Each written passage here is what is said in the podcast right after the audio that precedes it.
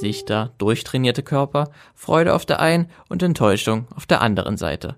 Die Olympischen Spiele in Rio bescheren uns einen Monat lang jeden Tag neue Höhepunkte. Aber auch wir Normalsterbliche können uns jederzeit sportlich betätigen. Das Universitätssportzentrum der TU bietet eine Vielzahl an unterschiedlichen Sportarten an und kümmert sich darum, dass Studenten neben ihren Besuchen in Vorlesungen und Seminaren noch genügend Muskeln aufbauen können. Im Studio darf ich Julia Freitag und Jan Pötschke begrüßen. Julia ist verantwortlich für die Öffentlichkeitsarbeit sowie einigen Kampfsportarten am USZ. Jan ist unter anderem für Badminton und Volleyball zuständig, war ehemals selbst Leistungssportler und ist zweiter Vorsitzender der Landeskonferenz Hochschulsport Sachsen. Hallo Julia und Jan. Hallo. Hallo. Könntet ihr kurz die Ziele des Sportzentrums vorstellen? Warum gibt es überhaupt diese Einrichtung? Vor allem versuchen wir natürlich, die Studenten entspannt, mit Spaß, fit durch Studium zu bringen und hoffen, dass wir für ein bisschen Abwechslung natürlich vom Studentenalltag damit auch sorgen. Wie organisiert ihr denn diese äh, verschiedenen Sportarten? Weil es gibt ja eine, es gibt welche, die sind schon Profis in, in, in ihrer Sportart, manche, die wollen jetzt erst anfangen oder sind irgendwo dazwischen an, angesiedelt. Ähm, wie wird dafür gesorgt, dass alle irgendwie bedient sind? Hm. Das ist tatsächlich immer ein Problem, mit dem wir uns immer mal wieder beschäftigen. Ähm, die verschiedenen Leistungsspektren sozusagen abzudecken, ist uns auch sehr wichtig. Also wir sind zwar allgemein breitensportlich sozusagen orientiert. Also wir versuchen vom Anfänger, der praktisch noch nie zum Beispiel Fechten gemacht hat, bis, bis hin zu jemand, der vielleicht schon seit vielen, vielen Jahren in seinem Heimatverein Volleyball spielt, sozusagen alle zu erreichen. Wir hoffen, das funktioniert auch. Unsere Sportkurse sind dadurch gestaffelt. Also es gibt Anfängerkurse, es gibt Aufbaukurse, es gibt fortgeschrittene Kurse, es gibt auch Spielgruppen, wo dann also relativ locker einfach zum Beispiel Volleyball gespielt werden kann. Es ist zwar ein Kursleiter da, aber der ist dann mehr so, ich sag mal, Aufsichtsperson. Gibt einen Ball raus und macht einen Haken in die Liste, wo alle da sind. okay. Also gibt es da irgendwie eine Art Einstellungstest, dass man weiß, wo man ungefähr ist, ob man Anfänger, Fortgeschrittener oder schon besser ist? Ja, da kriegen wir dann meistens immer vor Semesterstart sehr, also für uns lustige E-Mails, mhm. wo dann immer beschrieben wird, was man alle schon gemacht hat. Und wir sollen dann anhand dieser E-Mail die oder denjenigen in den richtigen Kurs einordnen, was natürlich in den seltensten Fällen möglich ist. Es sei denn, mir schreibt jemand, er spielt seit zehn Jahren in der ersten Bundesliga Volleyball, na, dann weiß man, wo man ihn hinstecken soll. Ne? Ja, Aber nicht zu uns. nicht zu uns, genau. Dann müssen wir woanders hin verweisen.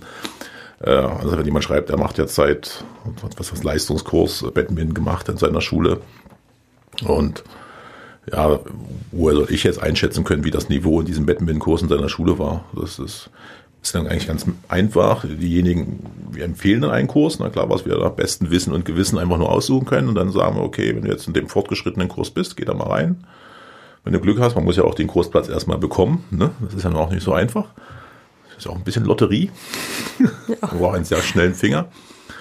Und wenn der Kursleiter dann sagt, ja, du hast das Niveau, wunderbar, passt dir perfekt rein, spiel weiter. Oder er sagt auch, das reicht leider nicht ganz für unseren fortgeschrittenen Kurs. Geh vielleicht nochmal eine Stufe zurück in den Aufbaukurs. Und dann sind wir natürlich auch mal bemüht, die oder denjenigen in diesen Kurs dann umzubuchen. Ist nicht mehr ganz einfach, aber meistens gibt es auch mal ein bisschen Fluktuation und äh, jemand wird krank oder möchte auch einen Kurs wechseln. Und im Großen und Ganzen, ich mal, zum großen Teil schaffen wir es auch immer wieder dann die Studenten dann die, ihren entsprechenden Leistungskurs umzusetzen.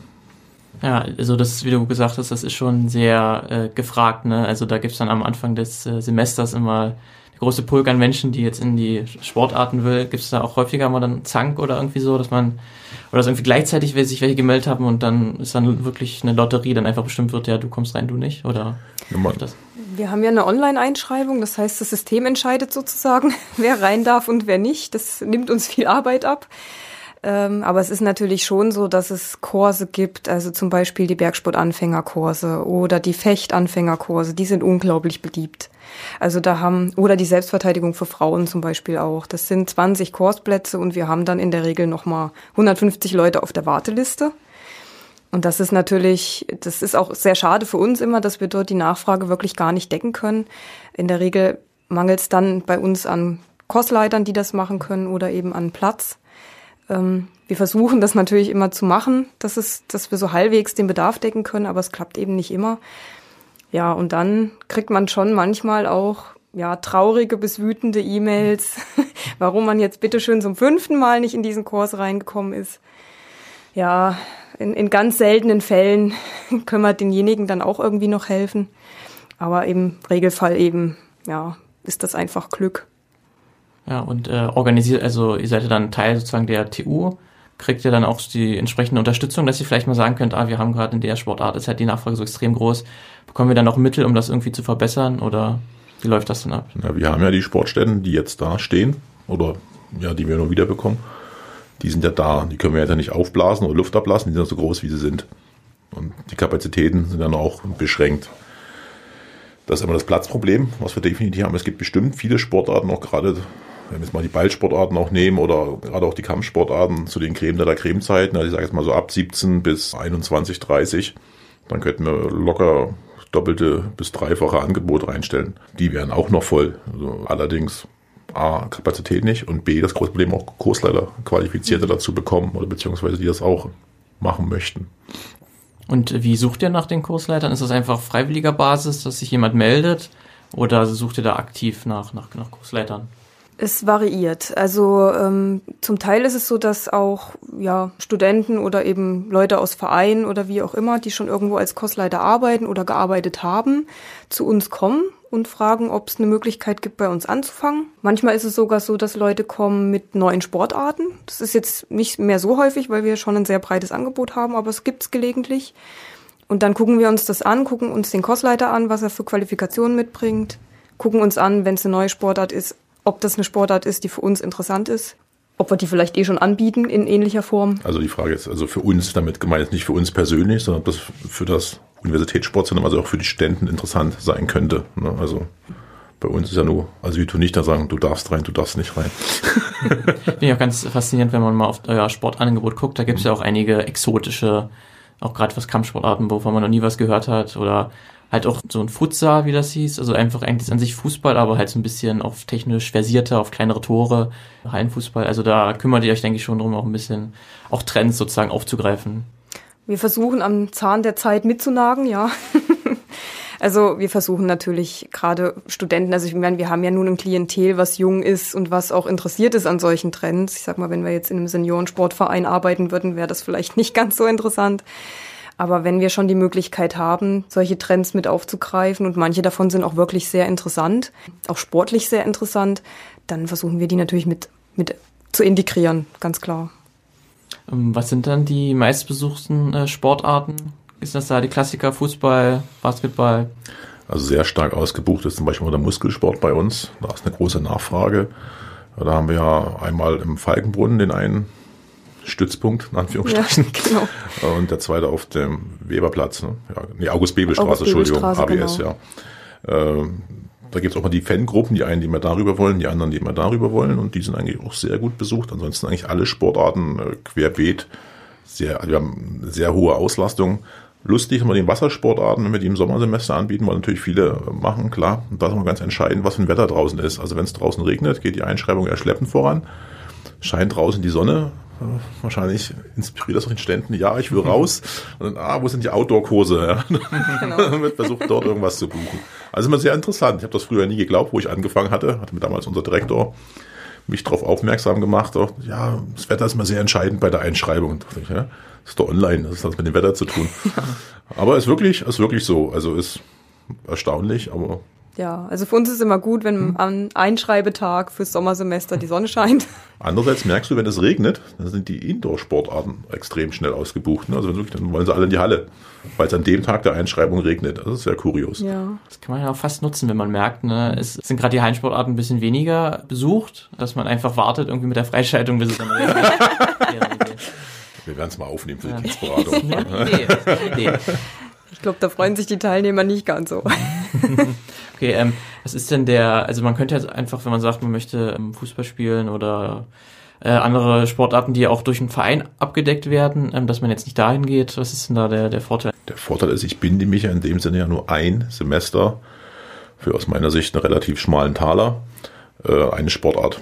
Ich probiere sie, ich lerne sie kennen. Also ich kann mal irgendwas wie Fechten oder irgendeine Kampfsportart oder ja, Klettern, was anderes mal ausprobieren. Es gibt ja viele, die kommen aus dem Fußball oder aus irgendeiner Sportart hierher und dann ja, Fußball haben sie jetzt schon zehn Jahre in der Kindheit gespielt, jetzt wollen sie mal was Neues probieren. Und dann hast du ja die Möglichkeit, neue Sportarten zu entdecken für ein Semester, also für 15 Wochen, von denen wir hier sprechen, im besten Fall. So, und danach merke ich ja, okay, es macht mir Spaß, ich mache vielleicht noch den Aufbaukurs und fortgeschrittenen Kurs, ich gehe weiter. Oder ich sage, die Sport hat mich so gepackt, ich gehe jetzt in den Verein, ich melde mich in einem Verein an und dort bleibe ich dann paar Jahre. Oder ich sage, nee, das ist halt gar nichts für mich. Habe ich wenigstens mal rausbekommen, dass die Sportart definitiv nicht meine ist. ja, dann kann ich halt eine neue ausprobieren. Das ist halt der große Vorteil. Genau, es gibt halt keine Bindung. Man kann mal ein Semester reinschnuppern. Wenn man feststellt, es ist nichts für einen, macht man im nächsten Semester was anderes. Das ist so der große Vorteil. Und man kann bei uns eben viele Sportarten zu einem Preis machen, den man so nie bekommen würde. Ne? Also sobald man irgendwie eine Fechtausrüstung braucht, wenn man eben mal Fechten machen möchte, ist man mit 300 Euro dabei. Bei uns kriegt man die gestellt, plus den Kursleiter für, weiß ich jetzt gar nicht, 50 Euro sind es, glaube ich, im nächsten Semester. Ja, also das sind schon Preise, die sind so nicht, nicht halten, nicht, für Vereine nicht tragbar sozusagen ist dann auch, dass äh, der Kursleiter sich explizit um einen selbst kümmert, weil gerade bei Fechten finde ich sehr, sehr interessant, wenn man das noch, noch nie gemacht hat. Äh, da braucht man sicherlich erstmal ein paar Wochen lang Einzeltraining so ein bisschen oder ein paar Stunden Einzeltraining, damit man weiß, wie das Ganze funktioniert, wie die Technik funktioniert, wie die Regeln richtig funktionieren. Das äh, sich, der beschäftigt sich dann der Kursleiter explizit mit der einen Person oder ist das ein bisschen schwierig, weil da dann so viele Leute sind? Ja, also so ein richtiges individuelles Einzeltraining gibt's natürlich nicht. Also es sind, äh, es hängt von der Sportart ab, wie viele Teilnehmer in so einem Kurs drin sind. Beim Fechten sind's 14, 14 Teilnehmer in den Anfängerkursen. Das ist also auch schon eine relativ kleine Gruppengröße, wenn man bedenkt, dass dann ja auch nicht unbedingt immer alle da sind. Das macht ein relativ individuelles Training möglich, weil es sind noch zwei Kursleiter pro Kurs. Und dann kommt noch dazu, dass man am Anfang eh viel Techniktraining macht und das macht, machen eh alle gleichzeitig. Also das ist, der korrigiert natürlich danach, wenn, wenn man irgendwie jetzt was nicht versteht oder noch nicht ganz gut umsetzen kann. Aber ja, jetzt Einzelunterricht ist natürlich so in dem Umfang nicht möglich. Aber ist das vielleicht ein Ziel mal, das irgendwann zu schaffen, irgendwann in Zukunft? Oder ist das einfach nie das realistisch? Ist, das ist tatsächlich also es wäre schön, wenn es sowas gäbe, aber es ist einfach kostenspezifisch für uns nicht zu leisten. Also wir müssen gucken, die Kostleiter kriegen ein Honorar auch von uns. Und ich sag mal, 90 Prozent unserer Einnahmen, die wir haben über die Beiträge, gehen wieder für die Kostleiterkosten raus. Der Rest ist dann Materialbestellung und so weiter. Also wenn wir quasi für einen Kostteilnehmer einen Kostleiter abstellen würden, müssten wir so einen hohen Beitrag fordern, dass es schon wieder also dann sind wir wieder auf Vereinsniveau vom Kostenbeitrag her. Ja, wahrscheinlich sogar. Dann. Wahrscheinlich sogar noch mehr, keine mhm. Ahnung, weil wir ja nun keine Fördergelder kriegen im Gegensatz zu einem Verein. Ähm, ja, also das ist, das ist natürlich nicht unser Ziel. Wir wollen ja den Studentensport preislich in so einem in so einem Gebiet halten, wo es eben für Studenten bezahlbar bleibt. Wie sieht so die Sporthallensituation so allgemein aus? Man kriegt immer wieder mit, dass die gewisse Sporthallen ja häufig auch mal für Flüchtlingsunterkünfte mal benutzt werden. Wie wird da das nächste Semester Gibt es da neue Sporthallen oder? Neue Sporthallen wäre schön, ja. Nein, also der aktuelle Stand ist jetzt ja. derjenige, der, dass wir höchstwahrscheinlich, also so geplant, die wird gerade saniert oben in den Hallen, die sollen wieder auf Vordermann gebracht werden. Die waren natürlich, also Sporthallen sind natürlich dafür nicht ausgelegt, dass dort monatelang hunderte Personen drinnen leben. Ja, also das, demzufolge haben sie auch ein bisschen gelitten. Das ist ja ganz normal. Jetzt werden der Sanitätstrakt, also wird wieder ein bisschen auf Vordermann gebracht, die Hallen saniert dass es geplant ist, dass wir dieses Wintersemester wieder in allen unseren Sportstätten durchführen können. Ob das nun ganz pünktlich auch zum Semesterstart klappt, das wissen wir noch nicht. Also sie sind bemüht. Sie arbeiten da oben fleißig. Wir gehen auch davon aus, dass wir das schaffen. Es kann natürlich auch sein, dass man, okay, das vielleicht eine Woche oder 14 Tage später losgeht. Manchmal kommt ja auch so ein Bau mal was dazwischen. Ist ja jetzt nicht so ganz unüblich, dass sich Bauarbeiten ein wenig verzögern. Siehe Flughafen Berlin. Ja. Ein bisschen verzögert. Ich hoffe nicht, dass es so schlimm wird. Okay, ähm, dann würde ich vielleicht nochmal auf euren Werdegang so ein bisschen eingehen. Da frage ich mich mal, Julia, wie bist du von da überhaupt hingekommen? Zum, warst du einfach so sportbegeistert hast gesagt, ach, hier gibt's so ein, einfach diese Einrichtung und dann willst du dafür auch arbeiten, das noch ein bisschen unterstützen oder wie war so dein, dein Weg dahin? Also im Prinzip ähm, führte mein Weg ans USZ über die Kursleitertätigkeit. Ich habe seit 2005 oder 2005 habe ich angefangen beim Bergsport als Kursleiter zu arbeiten, habe dort Anfängerkurse und fortgeschrittenen Kurse gegeben. Damals gab es noch nicht mehr. Inzwischen haben wir auch Aufbaukurse im Bergsport.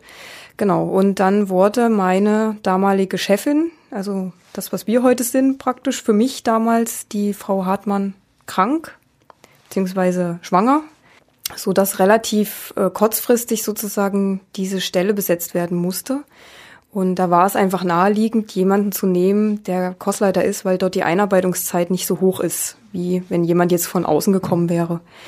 Ja, so im Prinzip hat sich das ergeben. Die Frau Hartmann hat inzwischen also die komplizierte Schwangerschaft gut hinter sich gebracht. Dem Kind und ihr geht's gut. Die Kleine ist jetzt, glaube ich, vier Jahre inzwischen. Ja, oder so oder wird her. fünf sogar. Ja, ja, Ja, ist schon wird wieder alt. eine Weile her. genau, seitdem arbeite ich im USZ, also sozusagen aus der ehemaligen Schwangerschaftsvertretung ist dann tatsächlich auch ähm, ja eine längerfristige Beschäftigung geworden. Ähm, da Frau Hartmann natürlich jetzt den Bergsport wieder betreut, habe ich dann vor, ich glaube, zwei oder drei Jahren den Kampfsport übernommen. Okay, und bei dir, Jan? Ja, ich war auch erst ganz normal auch Kursleiter im Wassersport, also im Rudern speziell gewesen. Hatte ja früher auch noch als Landestrainer Ruder mitgearbeitet und die Sachen so halb, naja, so ging das eine ins andere über und dann gab es dann irgendwann mal eine Ausschreibung. Der damalige Sportverantwortliche oder mehrere Sportverantwortliche sind damals in Rente gegangen und da gab es eine neue Ausschreibung und da hatte ich mich beworben und bin genommen worden. Seitdem bin ich hier, das glaube ich mittlerweile auch schon fünf Jahre wieder her. Ja, würde ich auch denken. Ich glaube 2011 oder ja, ich weiß schon gar nicht mehr. Man ist schon so drin hier in der Mühle. ja, aber dem, also eine schöne Zeit bis jetzt. Äh, natürlich auch viel Stress. Ich habe mir das teilweise auch ein bisschen anders vorgestellt. Ich, wie da schon, ich komme ja aus dem Leistungssport, habe demzufolge eigentlich auch ein bisschen anders gedacht. Und das hat sich eigentlich hier äh, extremst relativiert, meine Einstellung auch überhaupt zum Sport. Weil hier ist ja nur Breitensport, steht ja hier ganz oben auf unserer Fahne auch. Und wir versuchen ja viele Leute oder viele Studenten auch für den Sport zu begeistern, zu halten oder für neue Sportarten auch zu gewinnen. Und ja, also ich persönlich bin auch von meinem Leistungsgedanken da ein klein wenig abgekommen und genieße eigentlich das jetzt auch so diese, auch diese Vielfältigkeit, die wir haben. Man ist nie so in einer Sportart gefangen, wie das ansonsten normal immer der Fall ist. Man ist in seiner Sportart, hat die Scheuklappen rechts und links und man sieht nur seins. Das ist hier ja gar nicht möglich als Sportverantwortlicher für verschiedene Sportarten. Und das äh, erweitert auch extrem den eigenen Horizont, muss ich einfach mal sagen. Ja, das kann ich auch bestätigen. Ja, wahrscheinlich, wenn man nicht die ganze Zeit auf die Leistung gucken muss, auf den einen Sport, ne, dass, dass der muss, muss optimiert werden, sondern dass man einfach guckt, was gibt's nebenan noch für Sportarten, die man vorher gar nicht gedacht hätte. Ja, man kann auch wieder viel für seine eigene Sportart gewinnen. Ja, Dadurch. indem man mal Ja. über den Tellerrand blickt und ja, durchaus eben auch Erfahrung sozusagen, die man in anderen Sportarten gemacht hat, wieder mit in seine eigene, ich sag mal, Haussportart bringt. Das hilft auch viel. Gibt's denn dann auch Wettkämpfe, wenn man jetzt sagt, äh, man hat jetzt schon mehr trainiert und ist auch richtig gut und will jetzt auch das mal richtig einsetzen und mal gucken mit, mit anderen im, im Duell? Ja, also wir haben Wettkämpfe sozusagen auf allen Ebenen. Also es gibt, ich sag mal, die unterste Ebene ist, dass es so kursinterne kleine Turniere gibt. Die zweite Ebene ist dann, dass es zwischen den verschiedenen Kursen sozusagen inner, innerhalb einer Sportart, also zum Beispiel beim, beim Volleyball Badminton oder beim Tischtennis, dass es sozusagen von allen äh, Tischtennis-Anfängerkursen gibt es am Ende des Semesters mal ein Turnier und so weiter. Und das geht dann weiter die Studentenliga am Volleyball oder Basketball, glaube ich. Genau, auch, gibt's zum Beispiel. auch. Genau. Die Da gibt es machen richtig Auf- und Abstiegsrunden auch, also auch in verschiedenen Leistungsleveln, also ganz interessant und immer voller Action in der Halle zum Leidwesen des Bergsportes. die sich das Gekröle dann immer anhören müssen. Und ist das dann nur TU-Liga oder ist das irgendwie ganz deutschlandweit eine Studentenliga? Die Studentenliga ist jetzt nur TU Das intern. ist TU-intern und dann geht's eben weiter. Dann gibt's auf Landesebene gibt's dann die SHM, die Sächsische Hochschulmeisterschaft. Dort kommen eben ja, Teilnehmer zum Beispiel aus Judo in allen oder aus allen sächsischen Hochschulen zusammen. Und dann geht's eben auf Deutschland-Ebene weiter. Dort Gibt es die deutschen Hochschulmeisterschaften oder auch in noch nicht ganz so populären Sportlern gibt es manchmal in Deutschland deutschen Hochschulpokal. ja, Ja, und dann geht es auch weiter auf die europäischen Hochschulmeisterschaften, also die EUC oder EUG, also gibt es auch Games oder mehrere Sportarten zur gleichen Zeit stattfinden, beziehungsweise auch dann die WUC, Weltmeisterschaft. Weltmeisterschaften der Studenten dann sozusagen, wo eigentlich teilweise auch dann auch schon bei den europäischen Meisterschaften die gleichen Staaten, die auch oben in der Elite am Start sind. Ja, das ist dann in der Regel aber schon ein Leistungsspektrum, was wir so in seltensten Fällen mal abdecken. Da haben wir jetzt dieses Jahr, die oder letzten Jahre die Ruderer waren nochmal ganz erfolgreich gewesen, haben noch Medaillen geholt. Und eventuell schafft sogar dieses Jahr, das erfahren wir bis Ende des Jahres, weil unsere Volleyballerinnen haben dieses Jahr den zweiten Platz bei der Deutschen Hochschulmeisterschaft belegt. Sensationell eigentlich nur gegen die, dann nennen wir es ja fast Sporthochschule Köln, ja, also nur gegen die verloren, wo ja nur die Creme de la Creme von Deutschland, Sportlern sich dort auch mitbewegt und können oder haben die Möglichkeit, einen Startplatz für die EUC zu erhalten. Das wäre schon, denke ich mal, gerade für die Mädels und auch für die Trainer, die sich da bemühen, eine, eine, sehr, eine sehr tolle Erfahrung, die sie sammeln können.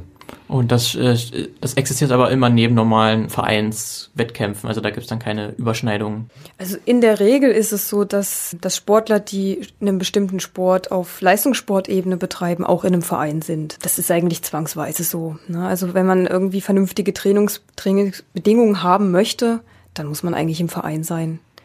Also das kann man dann über einen Unisport einfach nicht mehr erreichen. Also so gute Trainingsbedingungen für jemand, der das eben schon fast auf professioneller Ebene betreibt, können wir einfach nicht bieten. Da sind dann die Vereine dran. Dann ist Wettkämpfe nämlich auch ein gutes Stichwort, wie ich nämlich schon in der Anmoderation gesagt habe, sind ja gerade zum Zeitpunkt der Aufnahme die Olympischen Spiele noch in, in vollem Gange.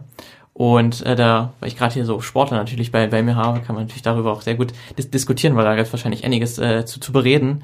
Ich könnte mir vorstellen, dass bei euch, äh, weil ihr so sicherlich sportbegeistert natürlich seid, dass dann jede freie Minute ein bisschen freigeschäffelt wird, damit man ein bisschen mal reingucken kann. Was geht da gerade ab? Wer hat gerade gewonnen? Gerade die spannendsten äh, Spiele. Ist das so? Schaut ihr Olympia viel oder nur ab und zu oder gar nicht? Also bei mir ist es eher so eine zweigleisige Geschichte. Also es interessiert mich schon. Auf der anderen Seite ist jetzt so mein persönlicher Eindruck, dass sich ja Olympia in den letzten Jahren in eine Richtung entwickelt hat, die mir persönlich jetzt nicht so besonders gut gefällt. Deswegen ist auch meine Begeisterung dorthin gehend etwas abgeflaut. Aber ja, also dass es einen jetzt völlig kalt lässt und einen gar nicht interessiert, das wäre auch übertrieben. Ja, also man versucht das schon irgendwie mitzubekommen, auf jeden Fall geht mir ähnlich. Man beobachtet natürlich seine Haussportart, ja, wo man auch vielleicht noch den einen oder anderen kennt, den man selber früher großgezogen hat.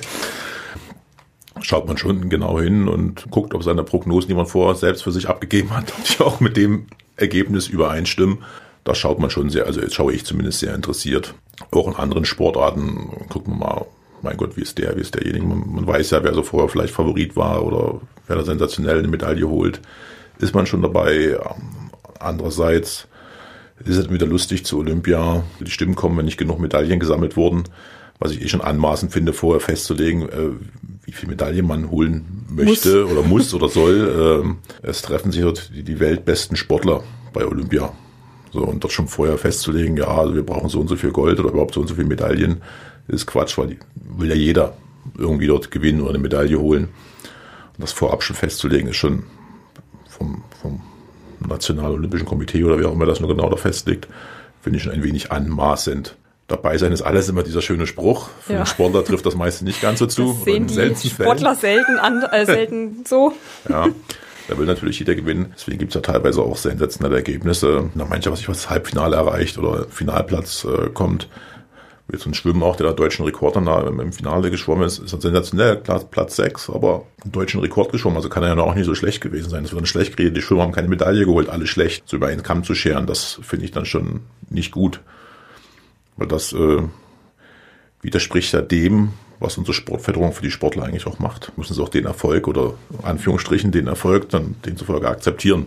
Ja, da hatten wir auch im Vorgespräch ein bisschen drüber geredet, dass es ja da ein bisschen schwierig ist in Deutschland, weil halt viele Sportarten nicht richtig ge gefördert werden. Das hat ja auch der Markus Deibler gesagt, dass halt ein Olympiasieger bekommt plus 20.000 äh, Euro und ein Dschungelkönig 150.000. Dass da halt ähm, die Verhältnisse nicht ganz richtig sind und dass man dann sich nicht, nicht wundern braucht, wenn der Medaillenspiegel halt nicht optimal aussieht oder da wesentlich mehr ginge. Seid ihr da ähnlicher Meinung? Ja, definitiv. Es gibt nur andere Länder, da kriegt ein Olympiasieger noch ein paar andere Gelder. Ich weiß, oder bei den Kroaten, da geht es dann noch, die dann fast Millionär dann sind, wenn die Olympia gewinnen. Ja, also das fragen wir, was, wo, was will man? Wo soll es hingehen? Der Sportler kann seinen Sport, gut, je nach Sportarten, einigen muss er sehr jung gut sein. Ich denke mal, bei den Turnerinnen als Beispiel hast du selten. Ja. Aber gibt es da auch Ausnahmen, die älter sind. Aber äh, aber wenn man mit 30, sag ich mal, den Durchbruch nicht hatte, dann ist es wahrscheinlich auch vorbei. Also so, und dann haben auch die meisten Sportler danach doch das ein oder andere Zimperlein, wie 10, 20 Jahre lang da seine Knochen hobelt, dann fallen auch gewisse Späne. Die merkt man dann irgendwann, dass die fehlen. Genau. Der Jan berichtet jetzt gerade autobiografisch. da möchte ich mehr wissen. Und ja. ähm, da ist man noch glücklich natürlich, wenn dann gewisse soziale Absicherung auch da steht, auch eine ordentliche Ausbildung gemacht werden könnte. Zu meiner Zeit konnte man auch nur Sportfördergruppe machen. Da war man halt Sportsoldat und durfte aber auch nichts anderes nebenbei machen. Oder man hat studiert und dann gab es halt auch keine Förderung, großartig. So jetzt mittlerweile ist ja Gott sei Dank schon so, dass man auf dieser, wenn man über die Bundeswehr die Absicherung hat, die soziale oder auch über die Bundespolizei, Gut, dann macht man ja bloß die Ausbildung, aber die Bundeswehr kann man mittlerweile auch studieren als Sportler. Das ist natürlich schon viel wert das ist schon mal ein richtiger Schritt in die richtige Richtung. Da müssen wir Gott sei Dank sagen, dass wir auch einen Minister haben, der da ein bisschen am Sport auch steht. Aber ist, das also wird es, nicht reichen. Ja, es steht und fällt natürlich schon viel mit der Finanzierung. Es ist natürlich so, dass viele Sportler in bestimmten Sportarten gar nicht von dem, was sie tun, leben können. Das heißt, die machen Sport nebenbei, also Leistungssport nebenbei, neben ihrer normalen Arbeit. Und das ist natürlich, also ich meine, die ja. bringen das Geld noch mit. Also das, äh das ist das ist natürlich kein Zustand, mit dem man ja gerne lebt, sag ich mal, als Sportler, aber halt zum Teil leben muss. Und das schränkt natürlich auch die Leistungsfähigkeit ein, ganz klar. Andererseits auch die Förderung von unseren eigenen Sportlern, auch unserem eigenen Bundesland, ist ja auch schon dementsprechend bescheiden. Fängt das schon damit an, dass es nicht mal jemand, der jetzt in seiner Jugendzeit Leistungssport auch gemacht hat, vielleicht auch mal Juniorweltmeister oder irgendwas geworden ist und dann studieren möchte oder seinen Sport weitermachen will dass es da gescheite Möglichkeiten gibt, dass man an jede Hochschule gehen kann und sagen, ich möchte jetzt gern das und das studieren. Gibt es die Möglichkeit. Vielleicht hat er aber auch durch seinen Sport, den er schon sehr intensiv betrieben hat in seiner Jugend, vielleicht doch mal im NC 0,2, 0,5 Punkte schlechter als der normale, Anführungsstrichen, abgeschlossene Abiturient. Steht ein bisschen schlechter da, den verkriegt auch keinen Platz, dass es da auch keine Möglichkeiten gibt in unserem Bundesland. In einigen haben sie es schon geändert dass es da so eine Profilquoten für Sportler gibt, dass die wenigstens auch ihre Zukunft sichern können. Aber das ist, da gibt's da können wir von Hunderten ins Tausendste kommen. Gibt es ganz viele verschiedene Themen dazu und also Sport oder Hochleistungssport ist und wird, denke ich mal, auch in diesem Land äh, immer nicht ganz einfach sein. Es sei denn, es ist Olympia, dann schreien alle nach Medaillen und wundern sich, warum keine kommen. ja. Da hatte sich äh, zum Zeitpunkt der Aufnahme gestern, hatte sich da der, der Kanufahrer Sebastian Brendel, der hatte sich da auch negativ drüber geäußert, weil er bloß alle vier Jahre quasi im Mittelpunkt steht und sonst interessiert sich keiner für, für Kanufahren. Und er holt halt jetzt zum zweiten Mal Gold bei Olympia, ist irgendwie achtfacher Europameister und auch schon dreimal Weltmeister gewesen, aber es kommt dann wirklich nur die Aufmerksamkeit alle vier Jahre. Das ist dann echt ein bisschen schade, ne? weil das, das mhm. gewisse Sportarten einfach überhaupt nicht beachtet werden. Ja, die Medientauglichkeit mhm. von einigen Sportarten ist eben doch sehr gering zum Teil. Also man, Olympiasieger in manchen Sportarten, da hat man noch nie was von gehört.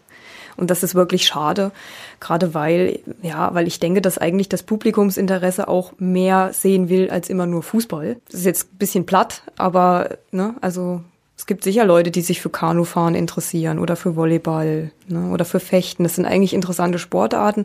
Trotzdem werden die selten mal bei Eurosport übertragen. Aber Eurosport geht auch schon noch, da haben sie schon eine große Bandbreite, würde ich jetzt mal sagen.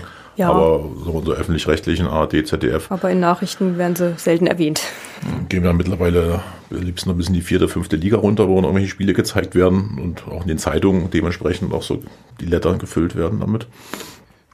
Andererseits andere Sportarten hast du dann Zweizeiler, ja, Lieschen Müller hat im Turmspringen die Goldmedaille gewonnen, hast du dann mal so zwei Zeilen, ja, alles klar. Aber, was ich was, Sportverein, Buxtehude, keine Ahnung, hat im Landespokal sensationelles, da hast du da 100 Zeilen Bericht drunter stehen. Ja, also ja.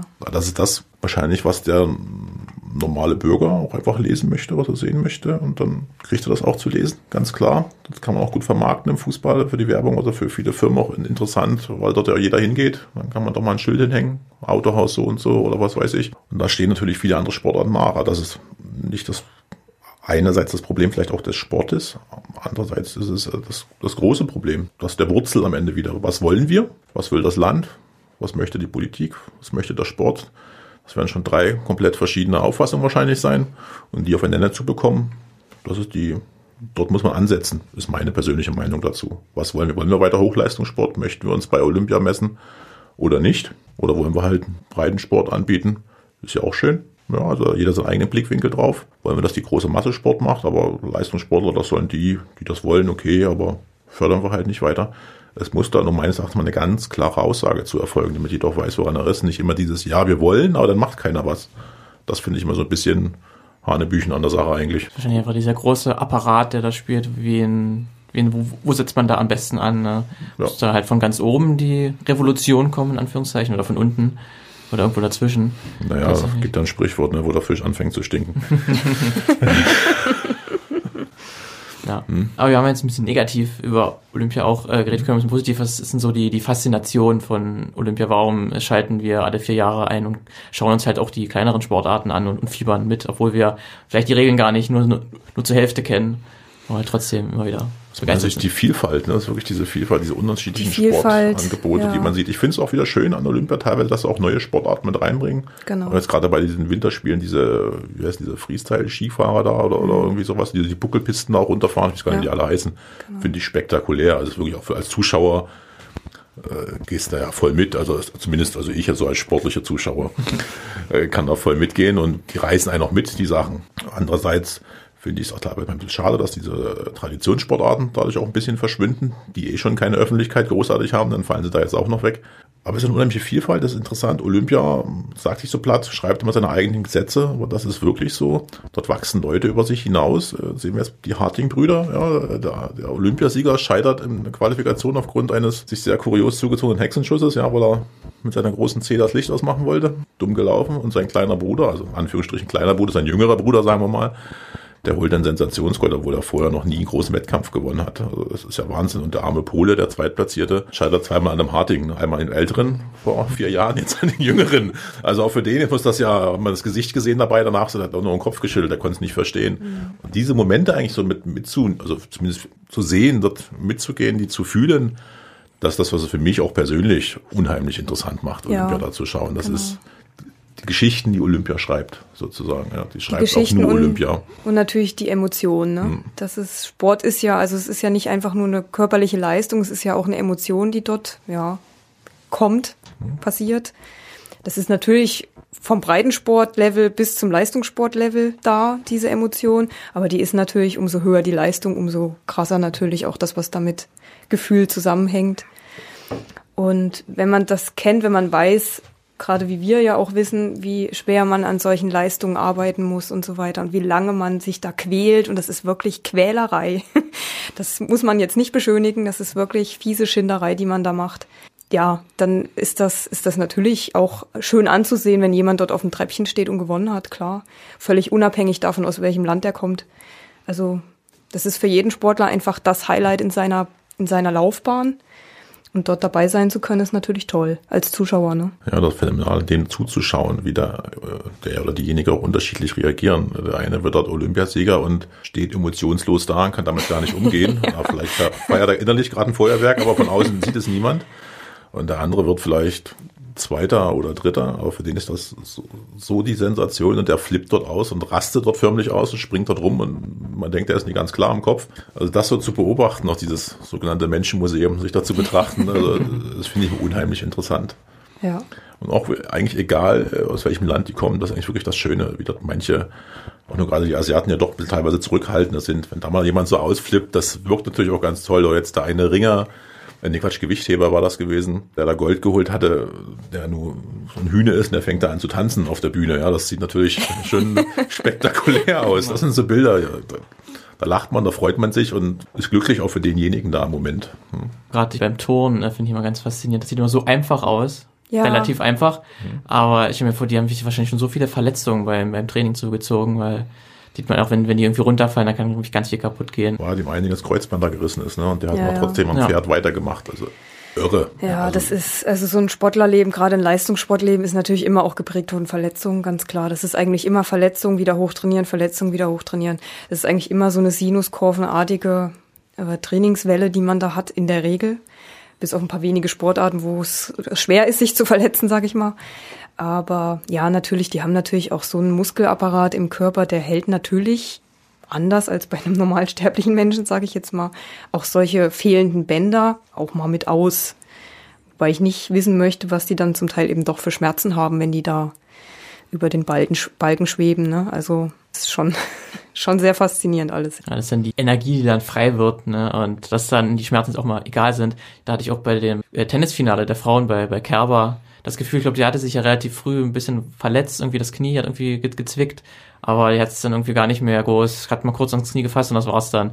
Aber das dann durchgestanden halt und das geht ja Tennis zwei, drei Stunden, manchmal sogar noch, noch länger. Ja, das war auch sensationell. Das habe ich auch geguckt, das war ja nachts ja. das Finale gewesen. Wie sie nochmal wiedergekommen ist, eigentlich so im, im, im, zweiten Satz und dann im dritten. Gut, man muss so sagen, ihre Gegnerin war an dem Tag auch wenn die nur Nummer 30 der Weltrangliste ist, die spielt in der Liga besser. War einfach so. Und das fand ich auch sehr emotional, wie die da gekämpft haben auf einem sehr hohen Niveau. Also die Bälle, die sich um die Ohren gehauen haben, das war schon spektakulär teilweise. Ja, und auch die, und das schreibt Olympia, ne? Die Frau kannte vor wahrscheinlich äh, kaum jemand außerhalb der Tennisszene. Die spielt da das Turnier ihres Lebens. Und die hat dann nicht nur die Kerber geschlagen, die hat auch andere namhafte ja vorher ausgeschaltet, ne, muss man ja mal so sagen. Also doch verdient. Das ist ja bei den Männern sogar fast ähnlich. Da hat ja auch der Del Potro, der Argentinier, der irgendwie Nummer 116 oder so war, weil er auch lange verletzt war. Aber steht gleich im ersten Mensch den Weltranglisten ersten und am Ende heulen einfach beide, weil beide total von ihren Emotionen. Eine, weil er verloren, der andere, weil er gewonnen hat. Ja, sicher aus sehr unterschiedlichen Gründen, ja. ja. Aber ja. sie hatten einen gemeinsamen Nenner, die Tränen. Ja, genau. ja. Ja, natürlich auch solche Geschichten oder gerade solche Geschichten sind natürlich das Interessante auch bei Olympia, ne? dass eben auch mal so jemand, der dessen Namen man vorher eben nie gehört hat, nicht nur weil weil er eben in einer Sportart spielt, die man nicht sonst beachtet, sondern ja, der eben sehr weit unten eigentlich in der Weltrangliste steht und dann eben doch sozusagen, ich meine, es ist natürlich so ein bisschen Glück gehört auch immer dazu. Das ist definitiv so. Ja, und dann muss man sein Glück eben auch noch nutzen. Stören euch denn so die Skandale so rund um Olympia, also gerade das Doping und halt Brasilien als Standort hat ja auch ein paar, paar Schwierigkeiten. Ist das dann, das zieht dann nochmal die Freude ran oder kann man das irgendwie ausschalten? Ja, also ich damals schon vor zwei Jahren, wo die Weltmeisterschaften in Brasilien waren, dachte ich mir, klar, ist ein Fußball verrücktes Land, das könnte man noch irgendwo für sich nachvollziehen, aber dachte ich mir, machen wir uns nichts vor, Brasilien ist jetzt nicht bekannt als äh, der Wirtschaftsstandort schlechthin. Also eher so, geht ja schon fast in die Richtung dritte Welt, also in Anführungsstrichen. So, das Event zu geben ist natürlich für das Land toll, einerseits, andererseits diese finanzielle Belastung, die mittlerweile ja wirklich Olympia geworden ist. Und das sage ich jetzt wirklich ganz bewusst, finanzielle Belastung für so ein Land, was eh schon am, am Hungertuch nagt, ähm, das dann zu stemmen. Und man sieht ja auch die Zuschauer, äh, ist ja in vielen Sportarten ist ja kaum was los da. Also das finde ich auch für die Sportler schade. Das Land ist tief gespalten. Also es gibt auch viele, die gegen Olympia dort demonstrieren, die das auch nicht so toll finden dort. Ja, ob das so die glorreiche, richtige Entscheidung war, wage ich, naja, schwer zu beurteilen. Also ich, aus meiner Sicht, äh, ja. denke ich mal, war es nicht die gute Entscheidung. Definitiv nicht meines Erachtens sollte man eh bei der Vergabe der Olympischen Spiele doch dazu hinkommen, auch diese Nachhaltigkeit zu prüfen und mal von diesem Mega-Wahn wegzukommen. Also alles immer größer, schneller, spektakulärer sein muss. Mal wieder eigentlich zum ursprünglichen Gedanken des sportlichen Vergleichs, was es ja eigentlich ist, zurückkommen. Zu nicht mehr und nicht weniger. Dass da eine schöne Eröffnungsfeier mit dranhängt und eine schöne Abschlussfeier ist ja alles okay. Aber auch die muss man nicht so spektakulär machen, obwohl ich diese Eröffnungsfeier bei Olympia, die ist ja, die war, glaube ich, auch ein bisschen, äh, ja. die kehrte in die Richtung eigentlich zurück, wo ich mir das auch so vorstelle. fand ich eigentlich schön. Ich habe es mir auch angeschaut. Die haben sie schon gut gemacht, aber nur diesen ganzen Sicherheitsaspekt, was alles noch dazukommt, der wahrscheinlich auch noch Millionen oder Milliarden frisst, ist gerade für so ein Land schwierig. Für alle Länder, denke ich mal, nicht ganz einfach durchzuziehen. Aber da müssen sich halt die Verbände oder auch die Komitees da fragen, was sie wollen, wo soll es hingehen. Aber am Ende geht es ja immer nur ums Geld. Ja, leider schon, aber es ist ja trotzdem... Darum, gucke ich Olympia oder gucke ich Dschungelcamp? Dann lieber wo Dschungelcamp, gibt's noch mehr Geld. war trotzdem ein gutes äh, Schlusswort. Zwar ist natürlich Olympia eine tolle Veranstaltung, die halt selbst die kleinsten Sportarten ihren nötigen Raum gibt, aber es gibt halt noch gerade ja, die Standorte machen halt immer wieder Probleme, gerade Brasilien oder halt Doping, da muss halt noch viel getan werden, aber es ist wie gesagt immer ein tolles sportliches Event, das wirklich viel, viel Spaß macht und halt tolle Geschichten schreibt, die nur das, das Leben auch so gestalten kann. Gut, dann sind wir nämlich jetzt am Ende unserer Folge Was ist die Uni? Im Interview sprach ich mit Julia Freitag und Jan Pötschke über das Universitätssportzentrum und die Olympischen Spiele. Und äh, ich bedanke mich sehr für das sehr informative Gespräch. Sehr gerne.